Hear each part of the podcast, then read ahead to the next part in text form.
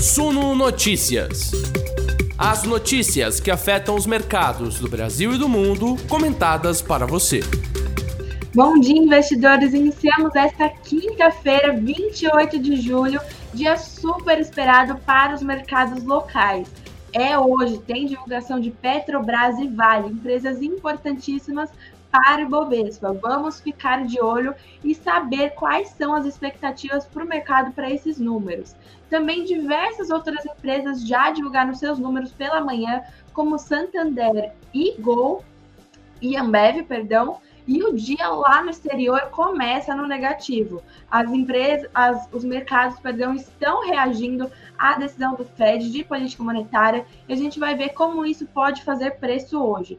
Fica aqui com a gente, deixa seu like, comenta de onde você está falando. Eu sou Beatriz Boiadian, repórter multimídia do Suno Notícias, e essa é a nossa Morning Call.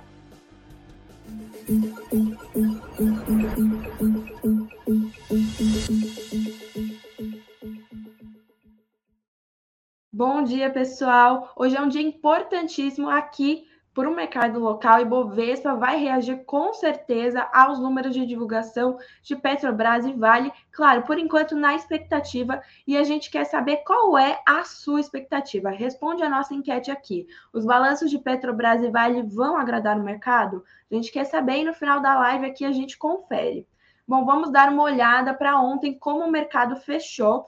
O Ibovespa recuperou os 100 mil pontos e ficou acima, né? Fechou em 101 mil 437 pontos, em alta de 1,67%.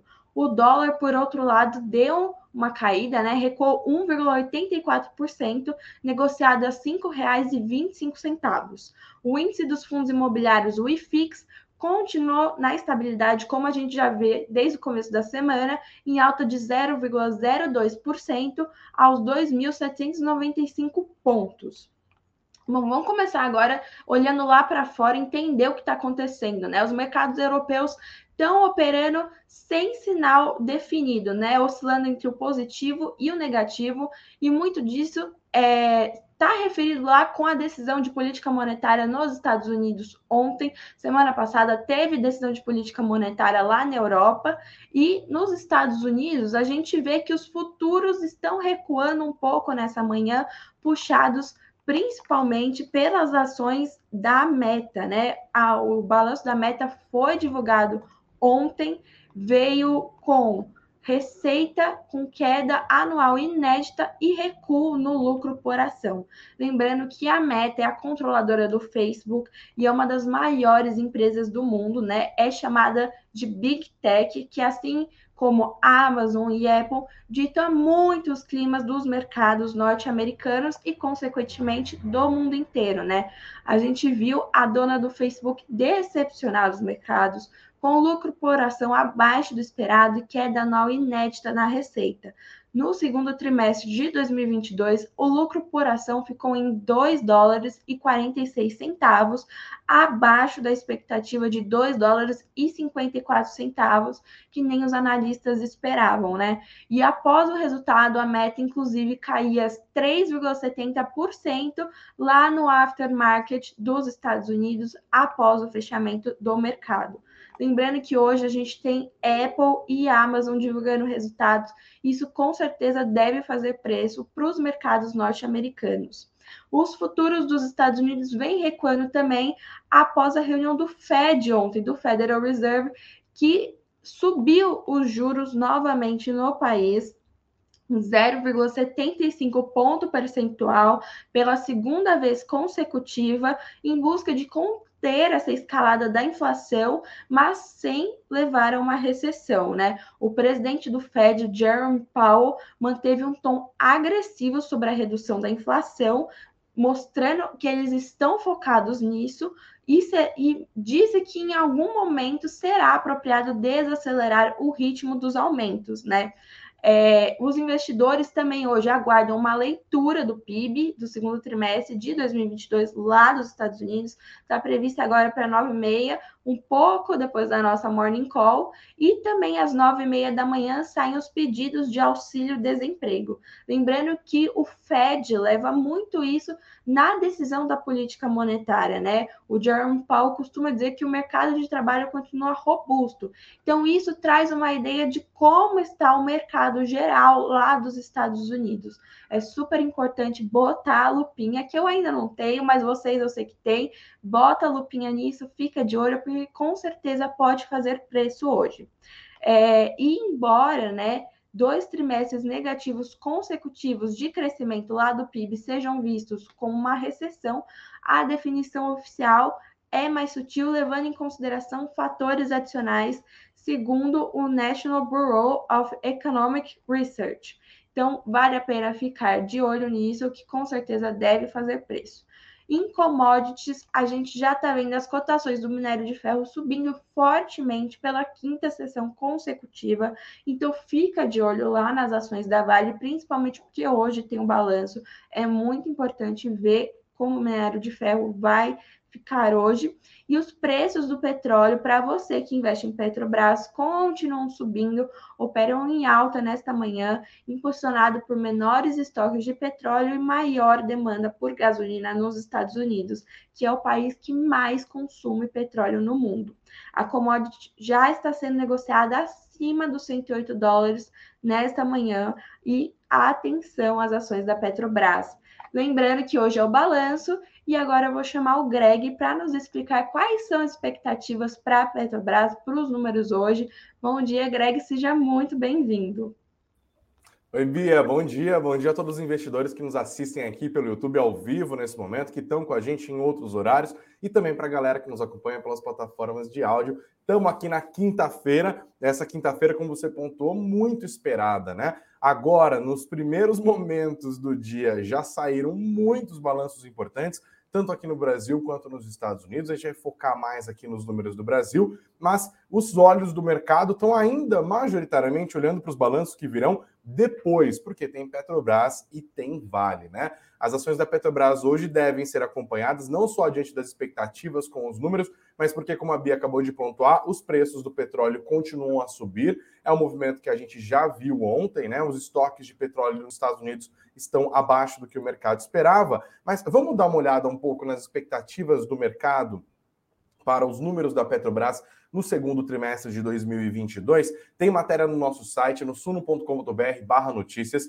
suno.com.br barra notícias. E olha, análise geral, expectativa geral é de bons números, beleza? Unanimidade entre os analistas, praticamente, que a companhia deve entregar um trimestre forte, com provável distribuição alta de dividendos. Essa matéria aqui junta analistas de Itaú BBA, BTG Pactual, XP Investimentos, Banco Safra, tá? E também BB, além disso, BB Investimentos e Credit Suisse. A expectativa geral é balanço sólido, proventos robustos. Números que são esperados também pela União, lembrando que a União pediu ali, passou com o Pires é, batendo na porta das empresas estatais, pedindo que eles adiantem pagamentos, inclusive de dividendos, para ajudar a bancar os gastos excepcionais criados agora no final do ano, tá? O relatório do BTG Pactual, falando sobre os resultados de produção da Petrobras, mostra que eles esperam alguma desalavancagem operacional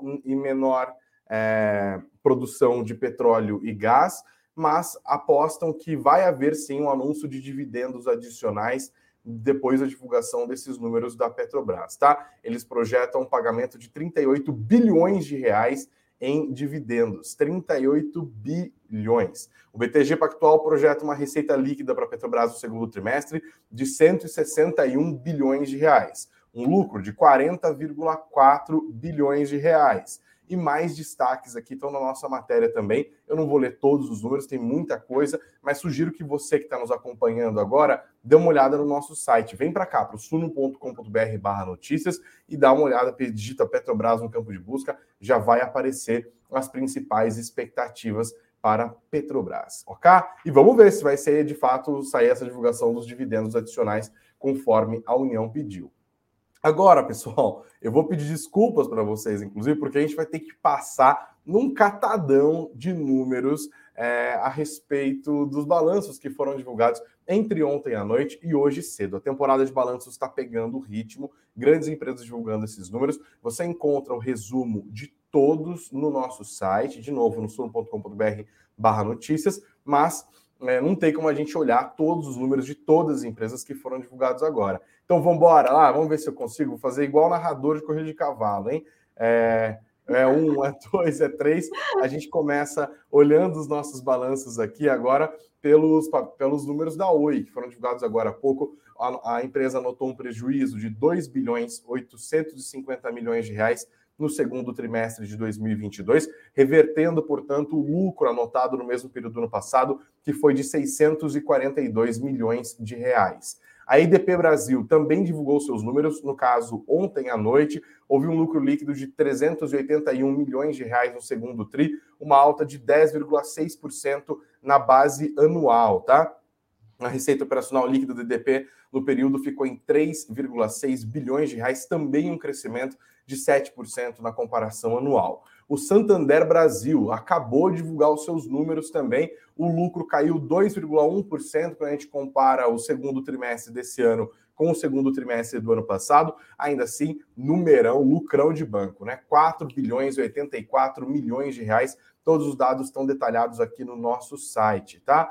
É, o resultado do Santander Brasil foi sustentado pelo crédito e pelas receitas de serviços que cresceram tanto na comparação com o trimestre anterior quanto na comparação com o mesmo trimestre do ano passado. O banco, no entanto, aumentou em 72% as suas provisões contra inadimplência. Esse dado de inadimplência é muito importante para quem tem ação de banco, hein? Eles tiveram que aumentar o seu provisionamento, reflexo, claro, da pior das condições macroeconômicas, do maior risco da carteira e, assim, dessa pequena queda no lucro. Fique de olho nas ações do Santander, tá? A gente também olha agora os números divulgados pela Ambev, também agora há pouco, lucro líquido ajustado ficou em 3 bilhões 85 milhões de reais, uma alta de 4,2% é, em relação ao mesmo período do ano passado. Tirando o ajuste, né? Esse é o lucro líquido ajustado, sem o ajuste é quase a mesma coisa, 3 bilhões e 64 milhões de reais, avanço de 4,6%. A receita líquida da Ambev também avançou 14,5 na comparação anual, chegou a 17,9 bilhões de reais. É grana pra caramba, hein? Todos os dados aqui também no nosso site. Fique de olho nas ações da Ambev hoje. O Açaí também divulgou seus números.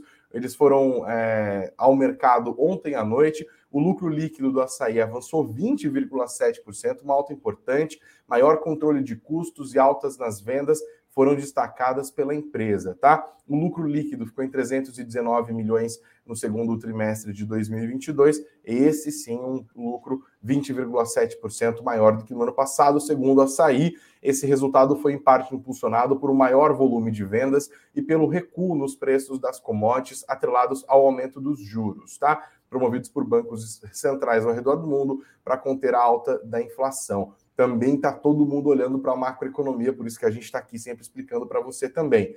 Pão de Açúcar divulgou seus números agora há pouco, houve uma reversão no lucro anotado no segundo trimestre do ano passado e um prejuízo divulgado agora de 172 milhões de reais no segundo trimestre, tá?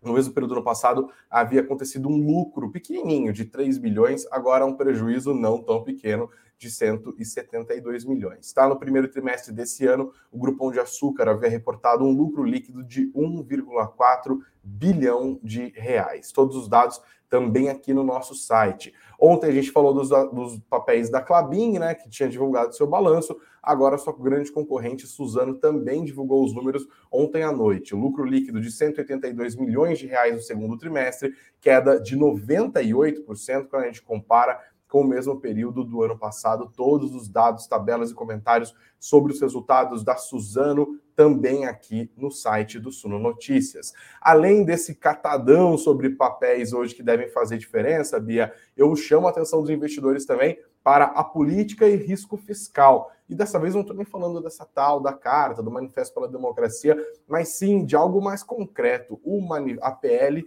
da enfermagem, tá? Se tornou um problema para o governo Bolsonaro. Se você está por fora disso, é um projeto que estabelece um piso para é, a categoria dos enfermeiros no Brasil. Isso, inclusive, já impactou as ações das empresas do setor de saúde, porque afinal elas vão ter que desembolsar mais dinheiro para pagar parte dos seus profissionais. E isso se tornou um problema para o governo também, porque tem muito enfermeiro na lista de pagamento do governo. Eu até leio o começo dessa matéria que está é, no site do Estadão aqui, para contextualizar um pouco que o mercado vai olhar para isso, porque pode se tornar um risco fiscal também.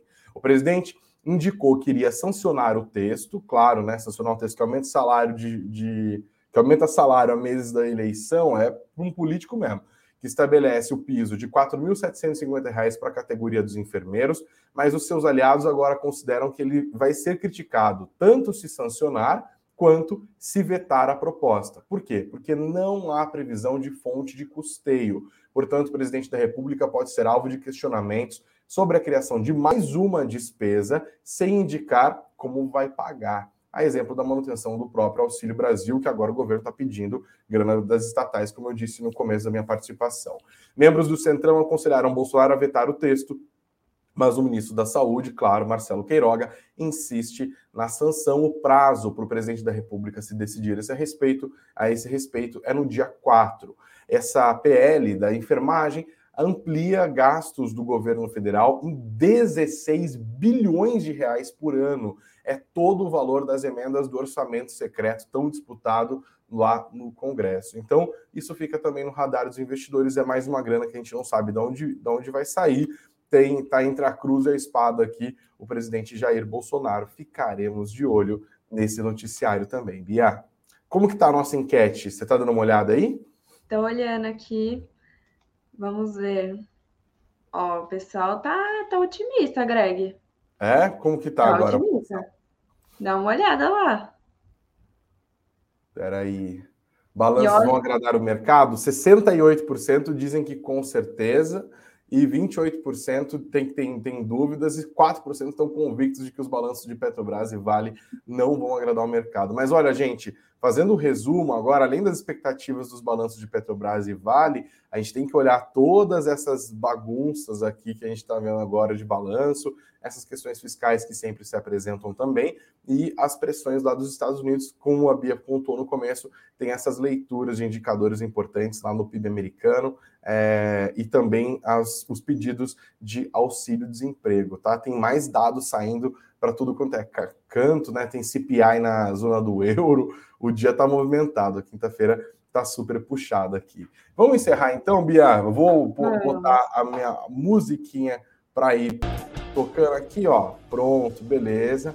Te deixar fazer o encerramento aqui. Deixa eu só fechar a enquete antes disso. Galera, a gente perguntou, né? Os balanços da Vale e da Petrobras vão agradar o mercado? 69% dizem que com certeza vão. Galera super Olha, otimista. Tenho minhas dúvidas, é a aposta de 27%. Como eu disse, 4% estão convictos de que não vai agradar. Obrigado a todos que votaram. Pessoal, muito obrigada pela participação. É um prazer estar aqui. Fiquem atentos hoje. Continuem com a gente lá no suno.com.br barra notícias suno.com.br barra notícias. Eu encerro minha participação por aqui, mas vocês sabem, às 7 horas da noite o Greg estará aqui com os principais destaques do dia, quem sabe já alguns balanços para dar uma olhada. Então continuem com a gente, deixem o seu like, se inscrevam no canal e agradeço muito a participação de todos. Obrigada, Greg, e nos vemos amanhã.